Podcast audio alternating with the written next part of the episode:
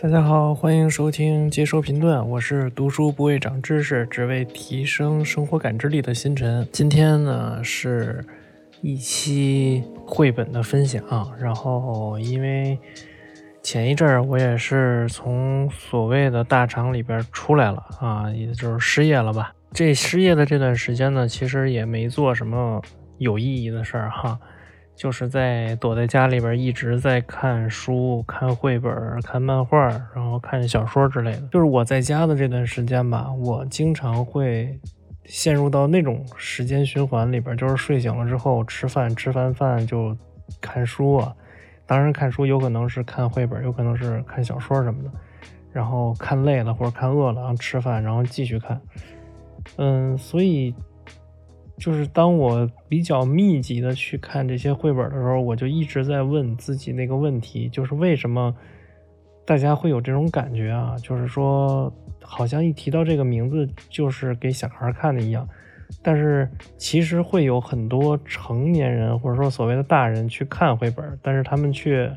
很羞于提到这件事情。嗯。直到有一天，我在看这个绘本的时候，我好像突然明白了这件事儿，就是我们所谓的成人或者说长大，它是一个，它是一个线性的，就是说它是有时间线的。就比如说我十八岁了，我可能是呃成人了，是吧？有身份证，然后是法律意义上的成人了。然后可能二十岁的时候是是是是就已经进入到青年了。啊，二十三、二十四、二十五，它是根据时间来走的。但是我在最近，我才觉得可能并不是这样。我们是，我们所谓的成长，可能更像是一个同心圆。而我们最初是孩子的时候，我们就是那个同心圆的最中心的那个位置，就是一个小孩儿。然后随着我们不断的去接收很多信息，不断的去。啊，认识这个世界，不断的从书里边，或者说从现实生活中去感知这个世界，我们就会把这个同心圆无限的放得更大更大一些。然后这个绘本为什么会让我们喜欢呢？它无非是敲中了我们同心圆的那个最中心的那个位置，然后让你一下又感觉回到了小时候的那种。非功利性阅读的时候，然后让你觉得好像当下的这一刻，并不是为了获取某些必然需要的知识，或者说，并不是为了通过这个读书获得什么，而仅仅是让你想起了那个你在儿时的时候，通过几幅精美的插画跟寥寥寥的几句文字。然后就能很开心的那段时光，这是我在一个下午在看绘本的时候突然想到的这么一件事儿啊。嗯，所以在失业这一段时间之后呢，我突然意识到绘本可能对于，呃，在处在现在这个时间节点的这些所谓的大人们来说，可能更像是一个又一个让你在这种。人生的不确定的海洋中，可以得到片刻喘息的这么一个救生圈吧。因为我现在觉得，像因为当下的这个疫情，大家可能也知道，嗯，它就是反复的，而且是不确定的，并且在近期吧，它呈现了一种感觉，时间好像又回到了疫情刚开始的时候，又变得很严重了。所以，我们。很多人都可能都面临着失业，或者面临着很多问题吧。所以，如果非要让我们去考虑明天会不会失业，或者说明天会不会呃被给传染上新冠疫情，或者说会不会被集中隔离啊，或者如何对待，嗯，如果非要让我们去考虑这些问题的话，我觉得宁愿换一种思维方式，就是说，嗯。或许我们可以直接去考虑，明天还会不会有绘本可以看？明天还会不会有小说可以看？明天还会不会有漫画可以看？啊，如果明天还有这些东西的话，我觉得它就像是我们人生这片海洋当中给到我们的一些救生圈吧。虽然它撑不了你一辈子，但是它可以在当下这一时，能够撑起你这些不开心的时光吧，然后让你能够，呃，敲中你那个所谓的同心圆，然后让你在这个阶段能够让你能够，嗯。也说不好是逃避还是怎么样吧，就是我觉得，嗯，能够让你在当下的这个时光里边开心一些，或者说能够找到一些童心吧，嗯，这就是我想做这期呃绘本分享的这么一个初衷吧。然后话不多说，然后就进入到我们这期节目的一个绘本的分享吧。这期给大家推荐的这四本。绘本的话，其实都是比较适合成人看的啊。就是一开始我也跟大家说，就是想推荐一些，呃，成人也可以看的绘本。但是当然了，这个小朋友也可以看啊。但是这这四本绘本，我觉得成人看可能会有更多更多的一些感受吧。然后第一本绘本的话，它的名字叫《害怕受伤的心》啊，它那个英文的话叫《The Heart and the Bottle》。就是你通过它这个英文名字，就是如果你直译过来的话，其实就能够知道，它这个封面它其实画了一个玻璃瓶子啊，的封面画了一个玻璃的瓶子，就 bottle 嘛，就是透明的玻璃瓶子。然后它的封面是一个小女孩在外面，然后有一个心在这个玻璃瓶子里边。它这个讲了一个什么事儿呢？就是就乍看的话，它这本书其实是讲了一个伤心的书啊。讲的是一个小女孩，在父亲离世之后，她就把一颗心放入到了胸前的玻璃瓶里边，然后每天都特别不开心，做什么也提不起劲儿。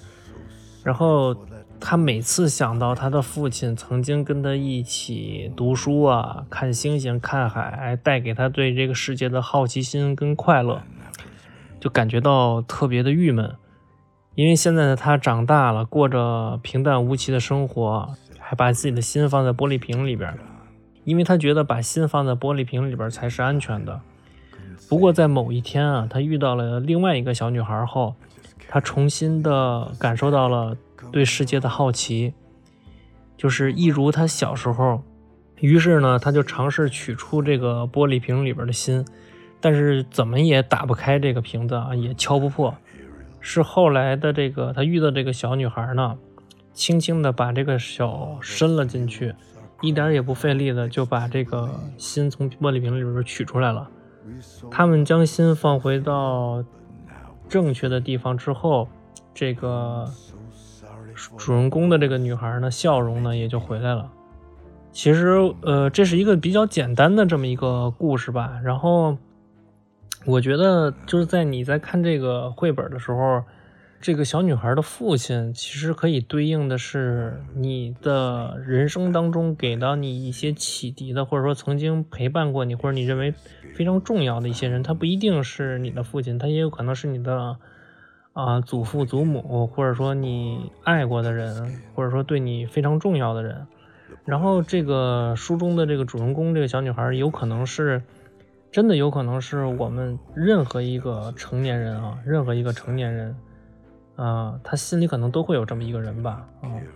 所以直面自己，我觉得在读这本书的时候，你就是直面自己的那些很难过的事情，或者说很不想回忆的事情。当你能够直接的去面对它的时候，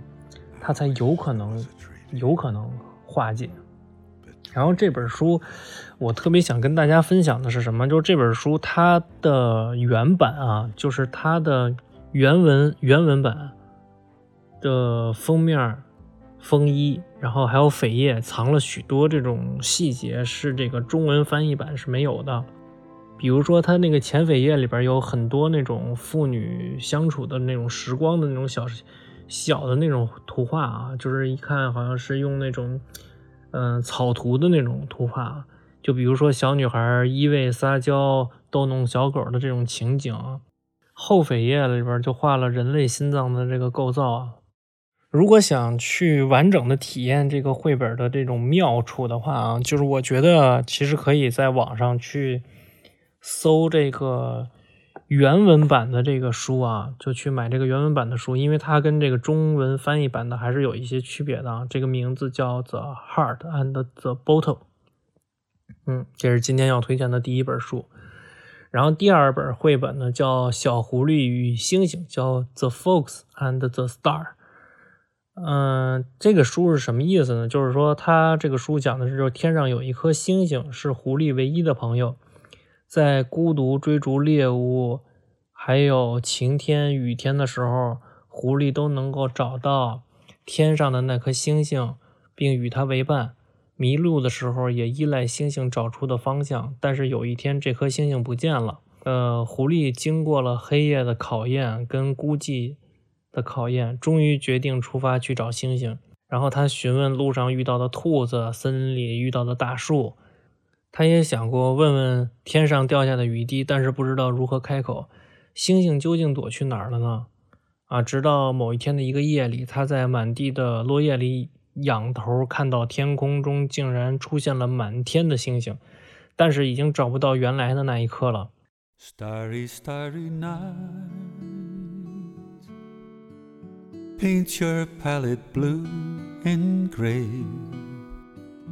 look out on a summer's day with eyes that see the darkness in my soul shadows on the hills. Sketch the tree. 他讲的这个故事吧就是把这种失去呀跟接受的这种过程啊就是他讲述的非常的星光璀璨，然后呢，它非常的有这种韵律，啊，非常的有那种设计感，能够带动读者那种情绪起伏啊。因为这个作者其实就是一个，他原本是一个书籍的，就是装帧设计师吧。然后其实这个书就是这本作者的母亲去世后他的一个心情的写照啊。嗯，所以你在看这本书的时候，能够明显的感受到他的这本书里边一些图片跟文字的那种带有一种色彩的韵律啊，就是像音乐一样，就是它带着一种色彩的韵律，所以还是一个比较不错的绘本，就特别值得推荐。第三本要推荐的绘本就是叫《我的大犀牛》。这个绘本讲了一个什么故事呢？就是说，讲了一个男孩走进了一家宠物店，然后呢，这家宠物店呢也是一家非比寻常的宠物店。他们这个宠物店里边有犀牛啊，但是呢，他只他一开始只是想单纯的养一只宠物啊，嗯，但是呢，他看到这个犀牛之后就非常喜欢，于是他把这个犀牛带回家了。这个犀牛呢带回家之后，他在院子里边什么也不干。所以这个男孩呢就去请教这种犀牛专家啊，就说这个犀牛为什么在院子里边什么也不做呢？就在那儿站着呢？然后那个专家就说，其实没问题，因为这个犀牛啊只会做两件事儿，一个是用脚去刺这个气球，另外一件事儿呢就是用脚去戳这个风筝。然后小男孩虽然觉得这个犀牛啊弱爆了，但是却安心了很多。不过他在回家的路上，就是一直在想：如果我带犀牛出去的时候，万一遇到卖气球的怎么办？万一我们去公园的时候，公园里有卖气球怎么办？然后就是幸好他们去公园或者说到外面散步的时候都没有遇到过卖气球的人啊。直到有一天他们回家的路上遇到了抢银行的歹徒，乘着这个热气球与大风筝逃走。这个犀牛突然听从这个男孩的指示啊，把热气球戳破。在那个大风筝上也戳了个洞，这帮了警察的大忙。然后那个意外的男孩发现他的犀牛还有第三个特长，就是犀牛会飞。所谓的这个灰犀牛效应，指的那些指的就是那些极可能发生也会有机会避免，却经常被忽略的风险事件。所以就是我觉得他这个绘本其实讲的。就是它那个暗藏了一个彩蛋啊，它暗藏的这个彩蛋其实就是这个灰犀牛效应的这个彩蛋。就是虽然啊，虽然这个作者啊，就是我看过他的一些采访吧，虽然这个作者说，嗯，他画的这个绘本跟灰犀牛效应一点关系也没有，但是我看了很多次吧，反反反反复复看了很多次之后，我觉得。这是一本大人一定要读的绘本。如果一个人只会做两件事，并且可以在对的时间做到，那简直就是太棒了，就跟这个犀牛一样。所以，也许大人在看这个绘本的时候会有更多的感受吧。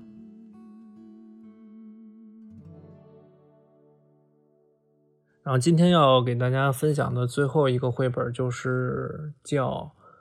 逛美术馆，自信心养成术啊，这是一个我觉得当下特别适合嗯去看的这么一个绘本。因为什么呢？就是说它这个绘本其实就是讲了一个事儿，就是教你怎么去看美术馆的展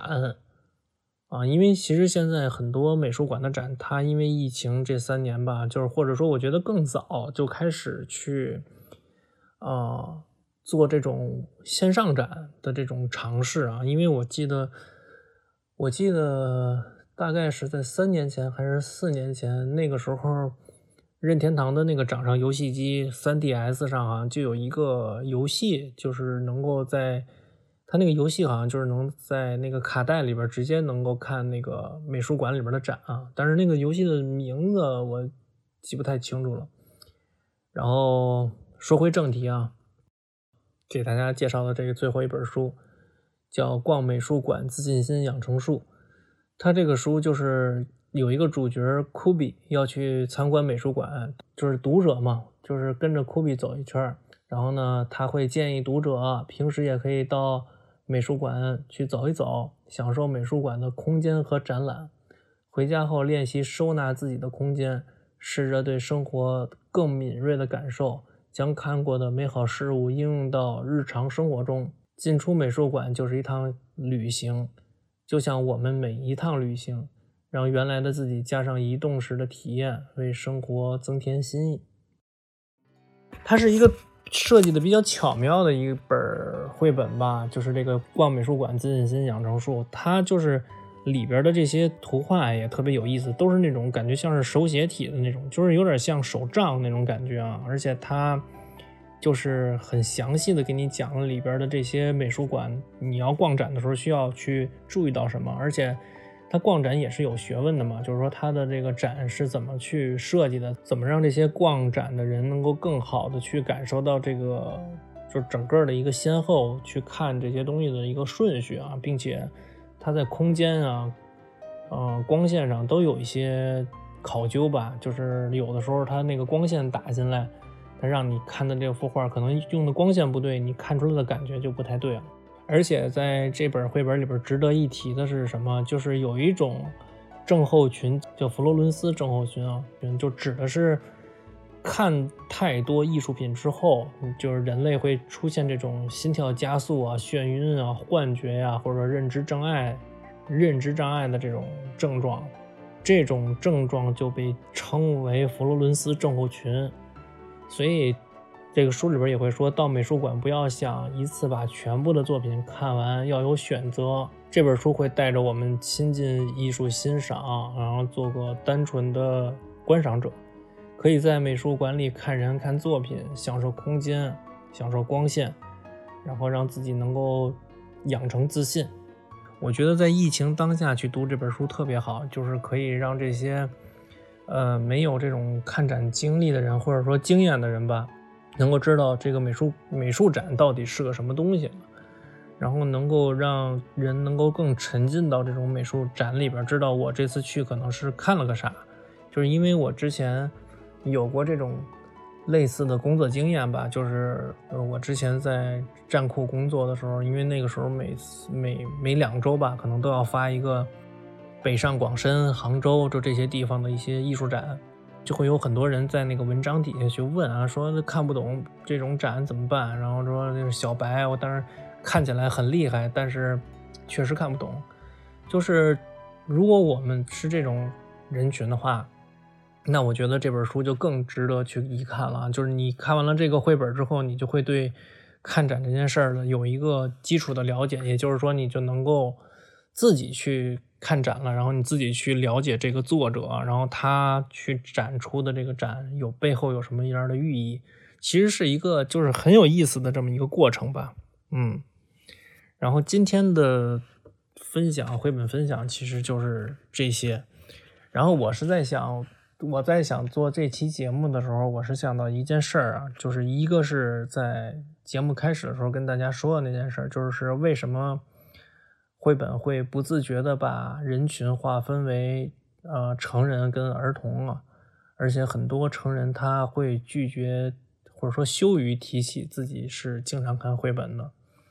另外一件事儿就是，我觉得大人读绘本跟儿童读绘本最大的不同就是。大人有很多他已知的事情，在解读内容跟与生活的连接上比较快，我觉得是大人的优势。